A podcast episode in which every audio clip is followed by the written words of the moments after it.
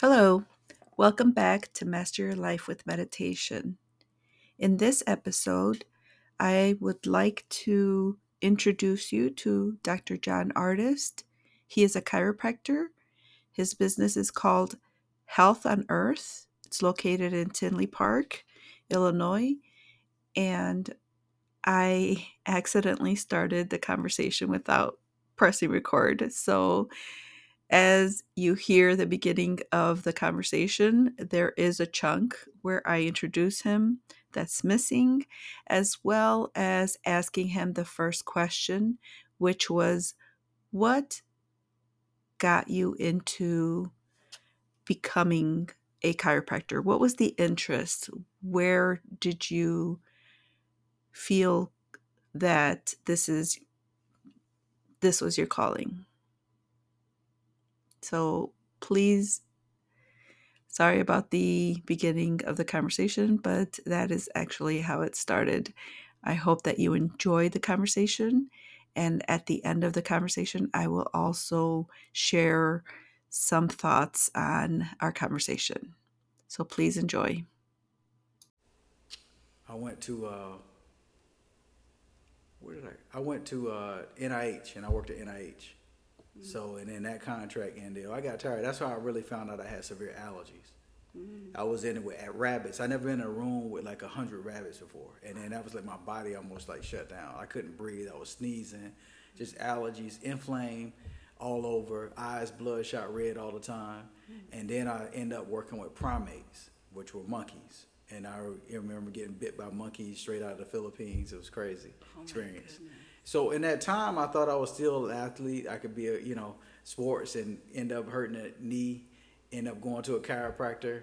Noticed that a lot of those symptoms cleared up when I was adjusted on a regular basis, mm. and that was my experience with chiropractic.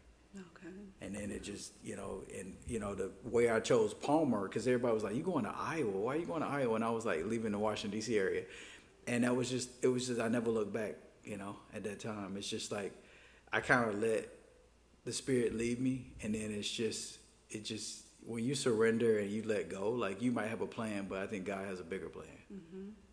so did you have faith uh, before um, you became a chiropractor i mean because i see um, like functional medicine and mm-hmm. chiropractor as it you have to have that spirituality part you, to it, it uh, where in the mainstream conventional it's like it's not even talked no, about. it's it's uh you have chiropractic is a very spiritual profession, right? And because the thing you're dealing with something you can't see, you're dealing with a condition where vertebrae is shifted, and a lot of times you have to have a certain amount of faith and confidence that in anatomy and what you've learned to actually believe that it works that way. And it's not always documented or researched, but you understand what you know, mm-hmm. and you operate with that level of faith and that level of spirituality the most spiritual chiropractors are usually the most the best chiropractors, right? Because it's a faith based. As much as some people don't like to hear that, it's a very uh, faith based uh, profession mm-hmm. because you're dealing with something you can't see, and that's why I don't think it's reached a level with science that it could be. Is because it's hard to quantitatively differentiate between my hands versus another guy's hands down the street versus two other guys down the street, which all have different philosophies and why they practice. Mm-hmm. Um, so, but the, the end goal should be the same. We, as chiropractors, are to correct a condition called a subluxation. And that's where the vertebrae shifts, puts pressure on the nerves, decreases function, and then you go on from that point. Um, since then I've adapted that concept of which is I call the triangle of health. That's where I, the functional medicine came in with my experience with a son. Took him to a functional medicine practitioner, and then um, changed his diet. You know, their approach was food is medicine. Because I got to the point where I was adjusting people, and they were only getting to a certain level. Now, when I started, you mature in life, you grow up, you you know, you get 30, 40 plus, you got some life experience and I started looking at it, it's like you can adjust people all day, but if they keep eating McDonald's, they're not going to be as healthy as they could be. So that's where I, in that part, we got structure on one side of the triangle, you got biochemistry on the other side, and then you got mindset at the bottom. So when you tie all three of those together, that's what I call the triangle of health. Mm-hmm. So what that structure is more from bones, joints, muscles, and how they interact, a chiropractic standpoint, posture, all those things and how we function. And if that is out of alignment, that's one thing, right? Mm-hmm. That could be causing somebody to have headaches. Give an example in the neck. Now with biochemistry, that's what we eat, digest, all the way down to the air we breathe, whether it's clean, filtered, all these different things. Now, somebody structurally could be fine, but biochemistry, they could be eating something that they might be allergic to or might have a food sensitivity to. And that could be causing their headaches. Okay. You understand? So it's not like, you know, one thing cures the other, they all work together. And then the most important foundation, if your energy isn't right, your spirituality, your emotional health isn't right, your mental health, and you see the negative in everything, that stinking thinking, mm-hmm. there's no way you can be 100% healthy. Yeah. So a lot of those patients do with the screening process, I'll actually refer them to another chiropractor. Like I've been practicing long enough now to the point where I don't want to stress if if I'm trying to spend my time convincing somebody of what I do. Either you get it or you don't. And most of the time the people that get it, they're 100% on board. Like I have my ideal patient, I have a niche, and I know it, it just works and they get better results. Mm-hmm than versus you put a lot of energy into somebody and they're still doubting what you do and then they don't get the results and so they base the whole profession mm-hmm. off of one bad experience or and that's one of the things i think what happens with the profession as well. And, and i think that the mindset is like really you know mm-hmm. um, important because if you are not um, really looking at how you yourself sabotage yourself mm-hmm. or you're coming uh, from these repeated you know habits of maybe the way you were treated or mm-hmm. you know or in- intergenerational you know trauma that you have so it's like it's it's things that hold you back but then you don't realize you're the one holding yourself right, back right i mean we we are winning is is is is a lot of times we're in the way of ourselves right? And and winning is a is a thing to me is is everything. And it's not just about you know achieving a certain goal or getting to a certain point in life. It's just every day doing what you're supposed to do, right?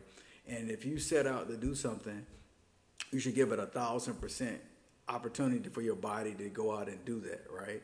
And if a lot of times we don't win because we're distracted mm-hmm. by other things, and that's I think what's happening with a lot of people. We're overly consumed with way too much information the news is one of the lowest vibrations of energy that we can consume. Mm-hmm. And then also too, we don't we've never really sat with ourselves. That's what me and you got in a conversation about meditation. Mm-hmm. You know, you, you have to sit with yourself and be okay with who you are and your thoughts and be clear on the direction that you want to go in in life and your trajectory on how you're gonna get there. And some of the um, the most uh, successful people, if you look at them, they describe the future like it's already happening. They're so clear on it, and the clearer you are, the more likely you are to get there. And a lot of times, you ask uh, younger people now. I, I mentor some young people, talk to them all the time. They don't have a clue about what they want to do. Or even if you look at health, when, when you became a patient here, you know we have people sit down and write 25 year health goals. You know they're supposed to at least, and the 25 year health goals or three health goals people just say, I just want to be healthy. Like, that's great, but like, what are you working towards? Mm-hmm. Because if not, you're going to go with the, what the wind blows. You, you have to have those smart goals. You got to have those smart or goals. You could chunk it up so yeah. that you could achieve that. You got to be working towards something. Mm-hmm. And you look at the people that are uh, 90, 100, 105, they have purpose. Mm-hmm. They have purpose in life, right? And that's something that is really – you know, I think just hard to find. Mm-hmm. Purposeful conversations, meaningful conversations, just purpose in life. Like I'm really cutting my circle down even smaller now because if I don't want to be in a situation where it's drained or just talking about like what's going on in the news and all this stuff. Mm-hmm. Yeah, what's the purpose? Well, how are we going to change the world? Mm-hmm. Like how are we going to make the world a better place? Right. So that's to me everything. Even when you look at companies, you know, like what's the purpose of this company? So, oh, I'm just going to make money. No, there's a 10,000 ways to make money. That purpose is what's going to get you to the point where you have the low point or that bad month or that bad year. Mm-hmm. If you're on purpose, you're going to get out of it. Right. But if you're not and you're just trying to make money, you can go choose something that's less stressful, you know. And I've heard you say in one of the times that I was here is like you're you know you're not in here for the money it's it's for the service right so in in your eyes what does health on earth what is the service that you're providing health on earth is i teach people how to have health on earth that's the basis of the name literally and i open I, I, I rapidly expanded to about four offices within like a three year period and um and then i was going to open a fifth office and then i had some health stuff going on but health on earth is a company where we provide a service that literally touch, moves, and inspires people to be the best version of themselves through chiropractic care, mm-hmm. through principal chiropractic care, mm-hmm. which is not fluff that changes with the wind every time they got a new product that comes out. It's straight. I practice chiropractic like it was invented. Mm. It's all about the subluxation and moving the bone. Now I do other alternative therapies in there as well because I think it's a benefit to the patient but it's not because somebody's trying to sell me something or I'm trying to sell something additional or something. Mm-hmm. Everything that I do, I've personally done myself. I'm not asking anybody to do something that I wouldn't do. Mm-hmm. And I strongly believe that as a person. Mm-hmm. So as far as a good principal chiropractor that actually loves people, loves to help people and see people as their best version, even sometimes when they can't see it themselves, mm-hmm. that's health on earth. Mm-hmm. Um, well, I come from, um, I married into a family where there's a lot of obesity, mm-hmm. and um, not so much on um, my side of the family, but my children, you know, mm-hmm. have now they have also the obesity. What we have on my side of the family is a lot of diabetes. Right. So the diabetes and the obesity, mm-hmm. you know, what would you say is like, how can people begin to not blame their condition on you know genetics or you know this is just environmentally these are the habits of eating that we have you know how can you help somebody to realize the importance of changing mm, that's a good question know? that's a very good question at first the way that i okay i, I kind of come from uh, two two different perspectives but the number one basis of both perspectives is to take responsibility. Mm-hmm. They have to take responsibility. I mean, you got to take responsibility of your life, and you got to be clear on the kind of life that you want to live. And if you think that uh, your uh, mother, your father, your sisters have diabetes or whatever, that you're going to have diabetes, nine times out of ten you're going to be right. But if you set up in your mind that I'm I'm not going to be the one, I'm going to have a nice healthy life, and I'm going to do this, you're you're going to you can change that. You can change it. Genetics are about 30% of what happens to us. The other 70% is all lifestyle. But lifestyle meaning if we have the same birthday parties we eat the same foods we eat the same dinners you know we're not exercising you know everything can be changed and it's up for the fight are you willing to fight the one thing that i realize and this is probably one of the most profound statements is most people don't want to be healthy and I had to come to that realization. As much as I tried to fight for people to be healthy, and I sometimes wanted them to be healthier more than they did. the issue that is is most people don't want. They just don't want to suffer. Mm-hmm. So if they see suffering, like the easiest people to talk about care and getting results are the people that are suffering mm-hmm. because they don't want to suffer anymore. Right. But if they don't feel like they're suffering enough, they're not going to do the work. Mm-hmm. So it's like how can I, as a as a as a doctor, as a chiropractor, how can I, as a communicator, as a lifestyle coach, mentor on certain things, how can I say something to actually get them to actually move into action, right? So before they hit rock before bottom. they hit rock bottom, mm-hmm. and then that way you don't use scare tactics. Right. You just have to be real, and you have to understand, like, you know, the diagrammic of what they're going to go through. So in that first experience, when they meet with me, that's why it's so detailed. Most people was like, I haven't no I've been to chiropractors before. I've been to other nobody's done this stuff like this. And I was like, Yeah, this is the way that I evaluate. I'm like I'm assessing to see if I can accept you as a patient, but I'm also seeing if you are actually willing to take the steps to get to that point. And most of the time they know before they leave if they're gonna actually become a patient. Mm-hmm. Um, and that way we kind of set you know goals, but you have to take responsibility. And a lot of times people go and they they uh, they I just did an actual uh, video on that. It's on you. On It's not on me. Yeah, as a patient, it's on Okay. you. Mm-hmm. It's on you. Mm-hmm. You have to take responsibility mm-hmm. because a lot of times people come and say, "This is me. This is all the stuff that I got wrong with me. Now, can you fix me?" No, the body heals itself. The body heals itself. Literally, you just got to put the right things in it, and you got to create the right environment. And what I just happen to do is base science and life experience and experience with other patients to create that right environment for you. But you got to do the work. Exactly. Yeah, and when we don't take responsibility, but I think some of that also is ingrained in us, you know, like the school system. Oh, yeah. It's like the authority always is Right. telling us, you know, what to do. Right. Hopefully that's shifting, Yes. you know, within education and also in the religious life as well. You know, it was always what, you know, the pastor said Mm-hmm. Right. or the priest said and now it's shifting where we need to be responsible for our own lives. Oh, yeah. I- because that's that's where we're going to see the results. I Nobody just read else can do something um, interesting. Um, speaking two things I read that were very interesting. If a person has diabetes, the likelihood of living and longevity Shortened. oh is cut by like almost close to fifty percent. That something's going to happen. You know, if if a person doesn't have like uh, certain biochemistry stuff that's happening in the body, like just the spike and the decrease of blood sugar is over the course of time for a long period of time is going to cause more damage on the body than a lot of other things. And people don't they don't take it as seriously because they can still function and move, mm-hmm. but the processes that happen in the inside are are terrible, And you get used to the pain. and you get used to it. You And some people just don't even have pain. They just mm-hmm. don't understand that they're not functioning well. Mm-hmm. That's what uh, functional medicine is so apparent because you're measuring basically how a person is functioning by biomarkers, by certain things, and with certain tests. Even you get down to blood work, if there's certain levels here, that measures on how certain body parts are, are functioning. And if they're not, that's where you kind of go back and address it by making sure they get the nutri- or what could be causing it, the underlying issues.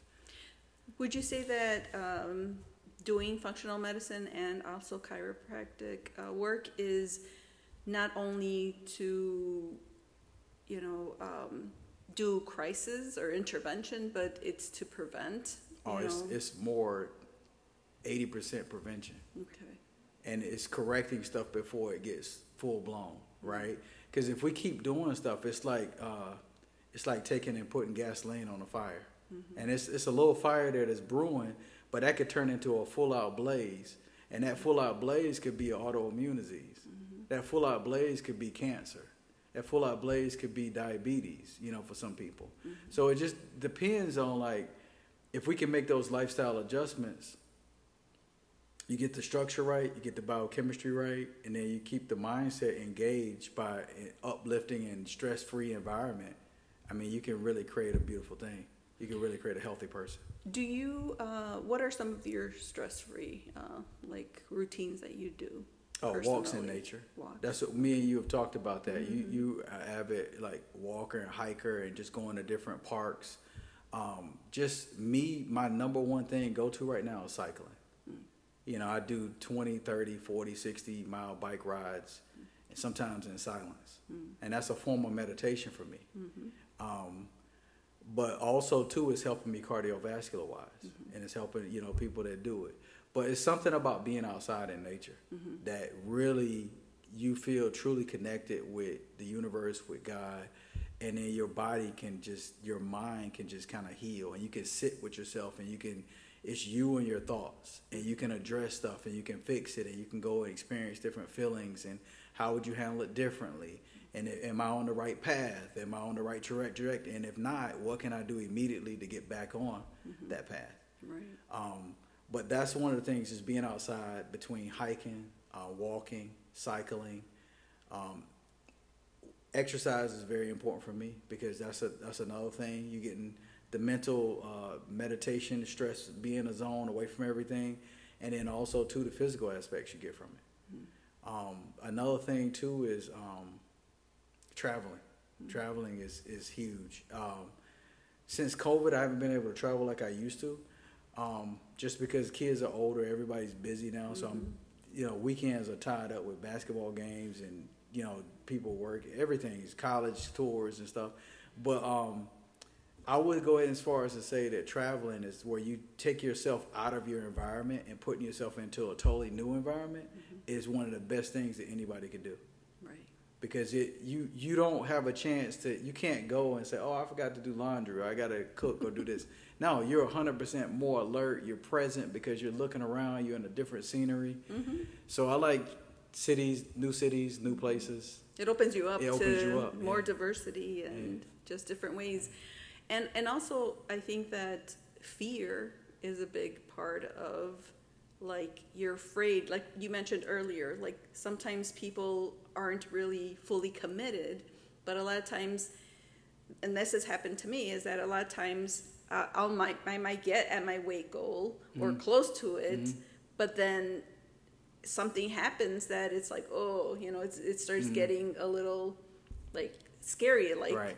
am i um, i don't know it, it's something psychological but it kind of like sets me back to putting Mm-hmm. on the pounds again Right. it's like I, I and I recently um, because we suffered a lot of losses, and so I, I remember really clearly one of my nieces uh, saying, you know, we need that comfort food, but unfortunately, it's like it's the donuts, it's the all the sugary things, thinking that that's going to help the grieving, and it doesn't. No. It makes us worse. You know, it makes us feel worse in the I, long I've run. been to uh, way too many funerals where the person had died of some kind of cardiovascular disease, heart disease, or some other condition, and then they go right in the same church and eat the food that killed the person. And and it's to the point now where somebody has to stop. I mean, we have a chemical uh, response that we're trying to tame, so it's like a dopamine response to actually feed that that comfort. So we we kind of indulge ourselves, and that goes back to what I was saying that the article I read that we're technically no more healthier than we were 40, 50, 100 years ago. The only difference is they we have more modern technology and life is easier with certain spec, but they ate less. And when they ate less, they didn't have as they died from other conditions as far as like not being clean or water or something like that, right? Uh, other things, but and there was still heart disease there. But as far as you look at the level of strength that somebody might be at 80 versus somebody that might be at 50, they're almost researched. This article was saying that they're pretty much almost level, or we might be a little bit worse off mm-hmm. because we're we're actually living longer, we're doing less. But then you look at the quality of life when somebody does get older. Mm-hmm. And now it's like we have to make an effort to get out there Oh, and goodness. exercise or get on the treadmill. it's yeah. like we have to set that routine or else we won't do it. It's easier just not to do it. the single best insurance policy, and I've always said this, that you can give yourself a strength. Um, and they measure it. They can do grip strength. They got tests that where uh, you can hang from a pull-up bar, not even do a pull-up, but just, literally hang for a minute. You know that says a certain level of health you have. But one of the single most besides strength that you could do it, and they say you should be able to carry uh, in both hands half your body weight. So if you, example, if a person weighs 200 pounds, they need to be able to carry, you know, 50 pounds in each side and do like what they call a farmer's walk, where you're just walking with mm, that. So that's a way that they can measure health. The other way too, the- one of the most important ways that they can do it now is what they call VO2 max.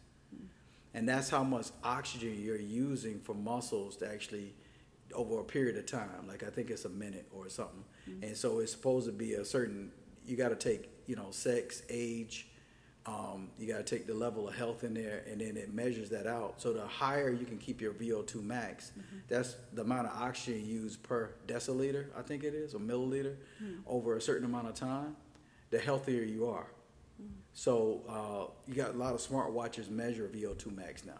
I mean, so I think some of the new Apple watches do, some of the Garmin's do, some of the um, Fitbits maybe. I'm and that sure. probably has to do with how you're breathing, right? It's how you're breathing, but it's how your body uses glucose. That's why with diabetes is so important. Yeah. So what happens? Your body uses glucose to make uh, what they call ATP, energy. Right? Energy is what we burn to kind of do it. And if you're um, storing more of it in the liver, it's not being processed properly.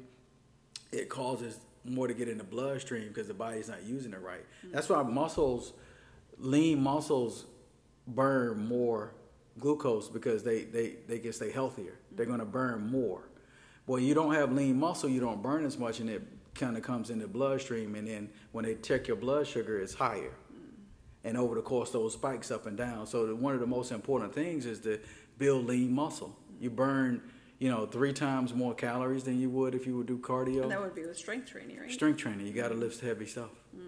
Even especially, I always tell my uh, women, you always gotta patients, you gotta lift. It's some kind of resistance training because that's going to create stronger bones, mm-hmm. which creates you know leaner muscles, or leaner muscles create stronger bones, and then that lowers the risk of osteoporosis and stuff like that. Mhm. Yeah, especially that's older women that Oh. are in menopause and If a woman over the age of 65 falls, I think it's men and, it, oh, and breaks a hip, there's a 50% chance they're going to die within the next five years. oh my goodness. That that mm-hmm. should now that reality should wake people up, right? Exactly. But I don't think that we actually take into consideration a lot of those facts. It's like we just ignore it. It Right. just just like, you know, like we all know that at some point we're going to die, but it's like at the back of our minds. It's like we don't it's not something that we think, oh, okay, well this this might be my last mm-hmm. day, you know. Um, what am I going to do with it, you know? so how am I that's the gonna- way we should live, mm-hmm. right? And mm-hmm. it's not like you should go run and grab all this pizza Right. and all this stuff, but the experience, who would you call? Who would you go visit? What places would you go see? What would you do? You know, you wouldn't just go straight if you know that you only had 10 days to live. There's a mm-hmm. problem we know we don't know. Right. But in the meanwhile, we could be making deposits. So when that chance comes that we have to make that withdrawal, we made some health deposits in the bank that we can pull from those reserves. Mm-hmm. And a lot of people don't have those deposits. They're already stressed out. They're already, you know, got metabolic conditions going on as far as blood pressure, diabetes, all these different things. Mm-hmm. And then when it's time for them to make deposits, their body's already inflamed. They're already gonna have a harder time. Right. That's why people that were overweight had such a hard time with COVID. Mm-hmm. You know, they said what was one of the factors that people were dying from with COVID is they were dying from the fact that they were obese, which caused, it was a low grade of inflammation floating in the body. So then when they were to get blood clots, it was just worse. Yeah. Yeah. And the other thing is is we need to take into account like what is it that we do when we're stressed out. Right. You know? Stress management. Um, you know, I, this is the thing. Um, when I always talk about the two nervous systems, you got the uh, autonomic nervous system, which is the big overall nervous system, and it's broken down into two parts. You got the sympathetic and you got the parasympathetic. Parasympathetic is rest, repair, and reproduce, right? And then you got the sympathetic, which is fight or flight, which is the response to stress. We're not supposed to live in a sympathetic dominant state. That's where it's like fight or flight all the time. Most Americans live in that state. Like, oh, you got to do this, got to do this. Everything is kind of a stressful. So it's like, what that does is that decreases the amount of blood flow to the liver and to certain vital organs. Mm-hmm. So that throws off digestion. Blood pressures are higher. Then when you go into the parasympathetic stage where your body's repairing and repairing, you're only supposed to be in that state for a short amount of time to get you out of that crisis, and then you go back to the par. Then you relax. You go to most, you know, you go to you go on vacation, you go to the countries, you go to some of these islands, and they're like, oh, you know, just relax, the plane, you'll be okay. You go in America, everybody's so stressed, it's hustle time, mm-hmm, mm-hmm. and then we're as a result of that, we're heavily medicated, we're stressed out. You see you know, the chemical imbalance of the brain, you know, more schizophrenia, more bipolar now. You see a lot of different things, more depression, anxiety. If I do a consultation now and I go back and do a thorough history, and if I see 10 patients, seven of them are on anxiety medication. That's lately been like a, a, a fact. And I'm like, man, you know, this is crazy. Like, this is what's going on. We need to learn how to manage stress. You know, we need to learn how to, how to, how to spend more time relaxing and going those things. And always said, if you can't, you can control what you can control, mm-hmm. And the rest you just gotta learn how to. You gotta, Right. you know, you can't live in a room with a lion. That's where you have to have faith, Right, you know? right. You have to have Yeah. faith. You can't live in a room with a lion. There's no way. You, That's true. Um, in regards, I mean, I think a lot of the things that we've been we've been talking about is having those tools. You know, Mm-hmm. having the mindset, knowing what tools you can use so that you can regulate your stress and and reach for that goal, have Mm-hmm. that purpose, so that you are healthier. That Right. it's a priority for you Right. to be healthy, because if we don't have it in mind, you know, then we're just going to eat whatever and we're going to be with, you know, toxic Right. people and all of that's going to affect us. It's not just what we consume, it's also mm-hmm. the minds and the beliefs that we also consume that affect us. So, how, besides taking responsibility and, and, and changing uh, what you're doing, like, what do you think, um, how does a community play a part in that? Because we naturally want to be a part of community. Like, we're, a lot of it we have Oh, to do individually, right? Right, Social right. beings. So, how can a community, um, you know, is it a specific community or you should look for to support you to have I think a you can start with your own household. Okay. I think you're sitting down with your own household. One of the things it is is making sure that people have uh, that we can support each other in, I think, emotional intelligence, right, and and learn how to express ourselves and learning how to deal with stress as a family, as a tight knit unit. Um, I think um, financial intelligence is important. That's a lot of where a lot of stress comes from for most people.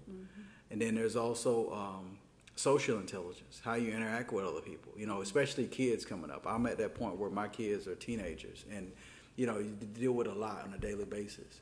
And then you got other things too, as far as those, and then you got physical aspects of it, where you say, you know, what, where do you see yourself? So a good a good exercise, I would say, is sit down having those conversations and and listen to everybody express what they want out of life, right? Not only just career wise, but physically. What where are you happy with your body? Mm-hmm. When you look in the mirror, do you like what you see? And if not, what can I do to help support you in changing that? Mm-hmm. You know, I can't decide for it for you, but I think we gotta encourage, especially our household. I read something the other day that says, "Don't judge or go outside until you have your household in order." Mm-hmm. Right? Mm-hmm. And so a lot of times people go to a seminar and they start going around telling everybody stuff, and it's like get everything you got to do in order first. So mm-hmm. the people that are close to you, and I think we got to start with each other. You know, spouses. Then it goes down to kids, and then it goes down to grandkids, and and others, and having everybody together. And then instead of eating these healthy, crazy, fatty meals at pizza, we do salads, we do fruits, we try exotic fruit Friday or something, right? Where we say, oh, we're gonna do pomegranate, or we're gonna do these uh, dragon fruit that we got from so and so, or we're gonna do, we're gonna try different fruits just to expose the family to different things. Mm-hmm. But then after that, we're gonna sit down and we're gonna say, hey, you know, what is health to everybody? Mm-hmm. You know, and then let's create it together for our family. Mm-hmm. Because we don't want to, we know that Papa is going to be old and he's, I don't want him to go to a nursing home. Right. So let's see what we can do to help Papa now. And then let's make sure, but he has to want it. So he has to say what he wants and we just kind of hold it together. Mm-hmm. And I think it should just go down the thing and that's an ongoing conversation. Mm-hmm.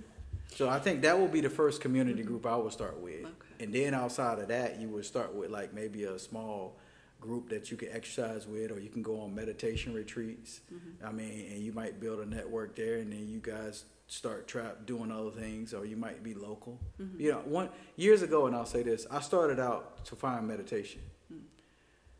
The hardest group for me to find in the south side or south suburb of Chicago was a meditation group. Mm-hmm. So I end up going to this like yoga place and they would do meditation after yoga. So I actually was paying for the meditation after the yoga, but I had to do the yoga first. So I would, it was to the point where I've never been so relaxed. Mm-hmm. And I would fall asleep, and they would come and roll my shoulder to be like, "Hey, it's time to get up," you know, after the thing. And I, I look forward to that, but it was the hardest thing to find. So I think now, with everything that's going on, you're starting to see more of these groups meeting. You're starting to see you starting a conversation with people about it, and then how it can balance, um, how it can balance us out. Yeah, because I'm you sorry know, I gave it a long no, one. no, that's okay. It's it's true. It's like the the thing about um, finding like community that are like minded. I think a lot of times when you know, and I agree with you, it should start with a family. But a lot of times the family can be your worst critic. critic, right, yeah, right, like I have a niece who's a vegan. She's been vegan for years, and it's like nobody else has. You know, Mm-hmm. I I did it for ten months. My sister's doing it now, and so she's inspiring us to also you know do it. And um, but it it's the comments, it's the sly remarks, it's the you know. And that's where you can't. You, you have to pour, you have to create a space to where, um, that's not welcome almost. You know, you mm-hmm. have to create a space to where it's like you know this is a safe environment. So you lay ground rules like this is a place where we're not going to judge. We're going to support each other. Mm-hmm. But what health looks like for you is 100% vegan. But for Aunt Shirley, it doesn't look like that. Mm-hmm. You know, what her she's just trying to not get off of diabetes or blood pressure medicine. So if hers is totally different. And then what we got to do is help support her in that. And vegan might not be the way for her, mm-hmm, right? Mm-hmm. And then, um, you know, so just kind of how can we support you in being vegan and help her those kind of conversations too? Exactly. and then just opening it up. And that's why I think it's good to sit around and talk. And that's something that families, I, I, I can speak for mine, but don't do as much anymore. Mm-hmm. You know, I have to, I have to, we have a family meeting on Sundays that we, we were doing consistently and then it's up and down. Mm. And at five o'clock, how you doing? What's going on with this? You know, and then it's like, now it's like everybody's busy. We got basketball. So now it's like forcing those down and getting back to having those conversations and sitting around talking and not everybody being on their phone. No phones, you know, mm-hmm, no mm-hmm. TV. Yeah, yeah, that's true. know. And and like when my granddaughters, you know, they'll they'll use the tablet, but as soon as it the timer goes off, you know, it's Yeah. like it's like they wake up, then they they're you know trying to be creative and discover things Yeah. because it does it numbs you just It- to it be does. on the device. I, mean, it- I, even for me, I look one day I was just strolling through and I was like, two hours. I was like, I done sat and wasted two hours. I can't get that time back. Mm-hmm, Just looking at what everybody else is doing. Right. Yeah. Know, so. Um, well, to end our conversation, I I just want to uh, ask you, like, what um, what should be like two things that people should do uh, on a regular basis so that they can build little by little those steps and those habits so that they can be healthy and you know just like when we eat poorly you know day by day and every day we get obese mm-hmm. like what are a couple of things that we can do to to be question. leaner and to be healthier I would, I would, uh, I probably can give you more than two things, but two mm-hmm. things that I would say. Number one is eat less. okay I would just say eat less. We we we eat way too much, and especially sugar in the mm-hmm. United States. I think the average person eats about 150 pounds of sugar a year. You know, it's a lot. That's one of the reasons why it's like diabetes and blood sugar is going so out of control. So eat less. You know, if we really pay attention to portion sizes, it's really not that much. You know, compared to what we think bigger, more is better. do you recommend intermediate fasting I recommend intermittent fasting, but not to start. The Okay. only problem with intermittent fasting is for some people it's not sustainable for a long period of time. Uh, You you really have to be a dedicated person, but just to a new person that's Mm-hmm. kind of make some changes, I would start by walking every day. I would start by walking uh, 30 to 45 minutes every day okay just walking. Walk, whether it's by yourself, whether it's just, it's free. Doesn't cost anything. Mm-hmm. Right. You can bundle up. You can take less clothes. You know, put a t-shirt. It, it just depends on the weather. Mm-hmm. But just walking every day outside, in fresh air, sunlight, um, just breathing, thoughts. And the second thing, the first thing I said is eating less eating less, eating less. I, eh, you know, exercising will be, you know, step further in there, and I will commit to exercising would be like more the third thing. I will commit to exercising at least four times a week, if not building my way up to exercising every day. okay right you did the 75 Finished day 75 hard. challenge wow Finished hard yeah, is that fit the name of 75 it? hard. Yeah, I lost about 18 to 19 pounds. wow Yeah, I, I've never really. I've always had a pot belly, and I was always somewhat in shape. Um, but now my life has got me on this journey of studying longevity. So I read a lot of stuff. I study a lot of people.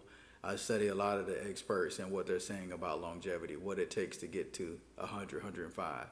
Not just, you know, just living to that, because a lot of people can do that, but like in good shape and with strength with certain things. Um, and being able to function the mind clear. Um, 75 Hard taught me so much about myself. It's literally winning the war within.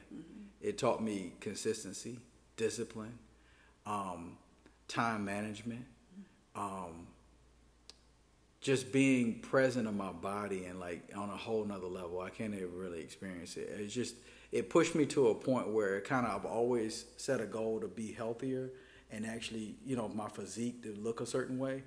And it, I actually got to that point, and when people start noticing it, it makes a difference. When mm-hmm. people say, "Oh my man, you like lean," "Oh man, you like skinny," or "You lost this weight," and you you feel better, you feel healthier. So, mm-hmm. I'm gonna continue doing some form or version of it, but maybe not to that extent because I got kind of tired towards the last like three days because I knew I was at the end. Okay. But then it's like another phase to it, which mm-hmm. they added like a cold shower and meditation in there, like ten minutes of meditation. Oh, nice. This is like the second phase, which I got to, so I'll probably start that continuing coming up. Okay. But um, anybody that wants to level up, and if you're feeling like you're somewhat a little stuck, or if you're feeling like that, I would I would commit to it. And it's not working out, lifting weights, and all that stuff all the time. You can stretch for 45 minutes. Okay. It's just the discipline of doing it. I probably I think I finished five books in those 75 days. I was reading so much Okay. and I've never been that consistent before.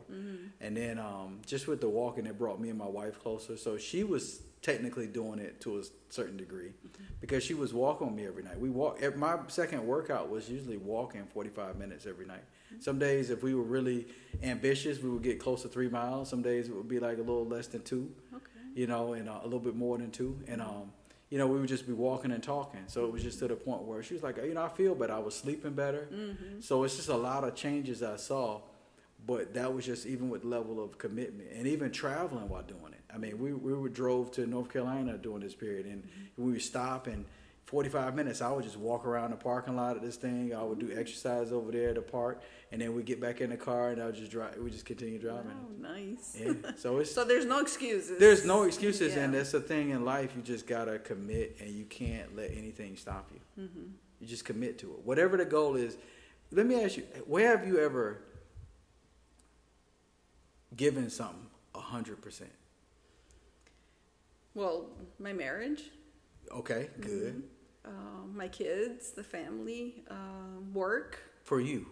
For like me, for you, Um, that you've get that you've given a hundred percent. You say, "I'm not gonna Mm-hmm. waver. I'm not gonna make any excuses." That you've given it a hundred percent. well, I think um, that I do every day. That you would do every day, every that you would give it 100% every day. And you're not going to let anybody you're not your husband say oh we got to do this. You're not going to let him stop you. You say i got to do this every day. and it's not going to take a lot of time Right. but it's like or it can take a little bit of time but you're 100% committed. Mm-hmm. And then to think about the feeling you had when you got to the end goal of mm-hmm. what you said. Mm-hmm. And imagine if you could experience that every day.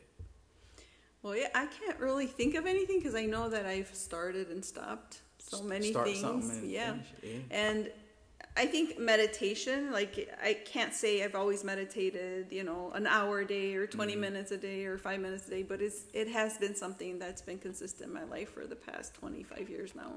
now how do you feel when you do it Great. So imagine you do yeah. that in every aspect of your life. Mm-hmm.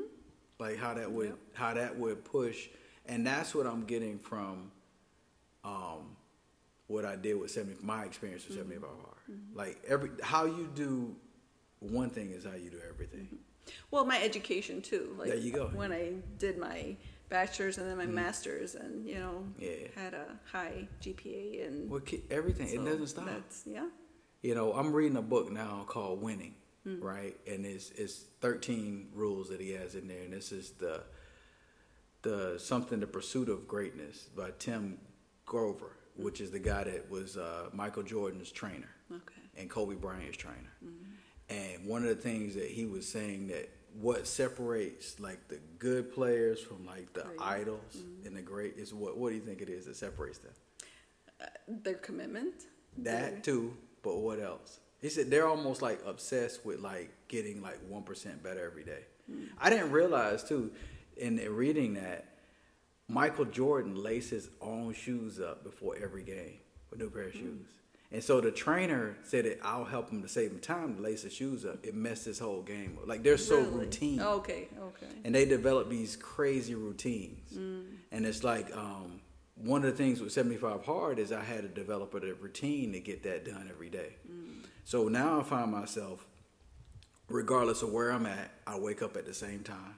Okay. I, I before I, I get up, I read ten pages, and then I read another ten pages for it. because I was reading like twenty. That's how I was finishing those books so fast. Mm. And then I was like, man, this is this is on to something. And then you know, I said I gotta get one workout. I drink 32 ounces of water before I leave the house. Mm. Then throughout the day, all I have to drink is like three or four more of these, and I've already had my gallon. Mm. And then so it's like that routine is what kept me going. And I was like, man, if I could apply this in my business, I could apply this in my marriage. So now we, I, I sat back and I was like sitting outside. I was like, okay, we're gonna have date night on this day. Mm. We're gonna have, go back to our family meetings, mm-hmm. and I'm gonna apply that same level of consistency in different areas, and let's just see what happens. You know, mm-hmm.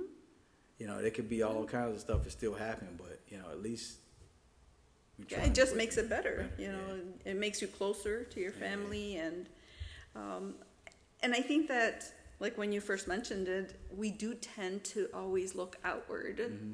you know, how, um, you are with other people. Mm-hmm. That's, that's where it comes, where we're so social, but we need to get over like putting yourself first and not seeing it as selfish. Right. Because, Right. you know, if you're not well, if you're not taken care of, Mm-hmm. there's no way you can take care of anybody else. That's well, you know, I, interesting thing too. I think most people of of, of some kind of uh, character or some kind of way or, or, or personal feeling about it have some a little bit level of, of selfishness there. You got to take some time for yourself. Um, most of the time, I see it with like uh, moms and grandmothers as much. Like they, there's a love that a mother has that I can't compare to anything in the world I see. I see it with my own wife and her kids. I see it with my mother. That men may have a certain amount of love there, but there's something with these mothers that's inside of them that they will do anything. And I see it with a lot of the, my patients that are older, the grandmothers. They're busier now, retired, than they were when they were working because they're they're still you know making sure everybody's good. And that that's a good thing, but at the same time, I think you got to take a little bit more time for yourself right. and you gotta you gotta kind of step back. Um, and then it could be vice versa with men too. So we need to give a little bit more. So it's just kind of different, That's true. different way of looking at it. Yep. But yeah, thank you, Well, thank you. thank you, man. It was. I hope uh, you know it was everything you anticipated and whatnot. no, yeah, it was Good. great. Good. thank you. I hope that you enjoyed the conversation with Dr. Artis. I think that we touched on a lot of things, not just his philosophy of chiropractic work and the importance of us taking responsibility for our own health. I think that's what I took the most out of this conversation is how important it is for us to really be accountable for what we eat, the exercise that we do, and also the people that we're around. Make sure that you are doing stress management practices. Meditation is a big one, and that's why I'm hoping that you're listening to this podcast is to show you the importance and the value of meditation it can be the foundation for you changing your life. The big thing that I would like to also add to this is that if you have never gone to see a chiropractor, give it a shot. He is a great one if you are near us. And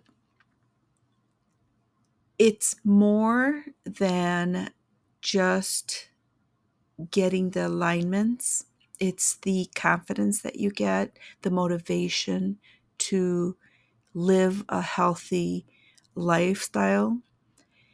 It's something that we need support in. A lot of times we'll go to the doctor and th- they'll tell us you need to watch what you eat and exercise, but they're not there to you know, really motivate us. So we need a team of people.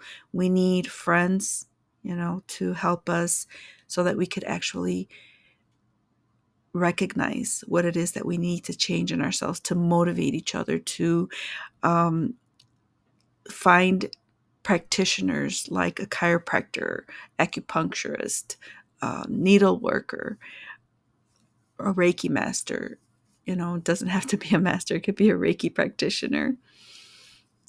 Master came out because I think that we can't master anything unless we're willing to practice it.